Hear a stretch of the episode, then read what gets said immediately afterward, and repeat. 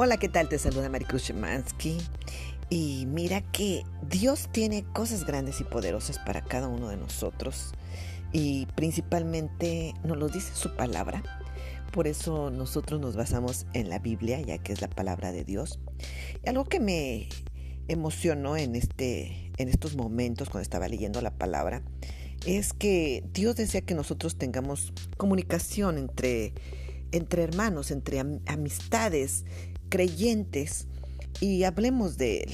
Fíjese lo que dice la escritura, se los voy a leer en Malaquías 3:16. Dice, entonces los que temían a Dios hablaban cada uno a su compañero. Y el Señor escuchó y oyó. Y fue escrito libro de memoria delante de él para los que temen al Señor y para los que piensan en su nombre. Fíjense que es tan importante ese temor reverente a Dios y que cada uno hable a su compañero, que tengamos esa comunicación, esa comunión entre nosotros como hermanos, como creyentes. Y dice la Biblia que el Señor escuchó. No sé si te ha pasado que cuando tú estás platicando con alguien que es creyente y te está animando, te está leyendo la palabra, te está diciendo acerca de Jesús y de esos testimonios que, que han pasado en sus vidas, tu fe crece. Y Dios escucha las oraciones. Y por eso hoy te animo para que estés en comunicación con Dios, pero también con tus hermanos en la fe, hables de, Dios y, y digas cuán grande es el Señor, testifiques acerca de Él y el Señor escucha cada una de las palabras que decimos, porque por eso debemos de tener cuidado qué palabras decimos para bien o para mal. Pero nosotros como creyentes siempre estamos bendiciendo. Y si de repente tú dices una palabra que no es agradable a Dios, te arrepientes y Dios perdona tus pecados. Mire lo que dice en Hechos 2.42. Dice, y perseveraban en la doctrina los apóstoles, en la comunión unos con otros, en el repartimiento del pan y en las oraciones.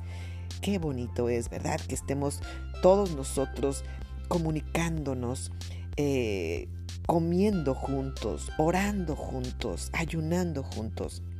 Que hoy sea un tiempo en el cual puedas estar con tu familia, con tus amigos, disfrutando de esa comunicación, haciendo una videollamada, hablarles por teléfono y decir cuán grande es nuestro Dios y testificar acerca de Él o dar testimonio de lo que Dios ha hecho en tu vida.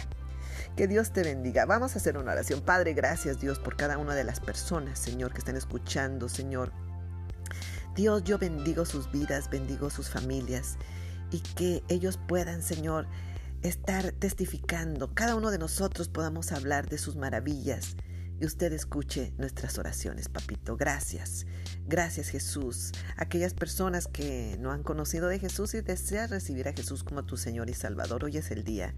Solo dile, Padre, yo reconozco que soy un pecador y me arrepiento. Te invito a que entres a mi corazón. Ayúdame a tener esa comunicación contigo, Jesús. Entra a mi corazón, lávame en tu sangre. Ahora, Jesús, limpia mis pecados mi mente, mi corazón, mi alma, mi espíritu, mi cuerpo.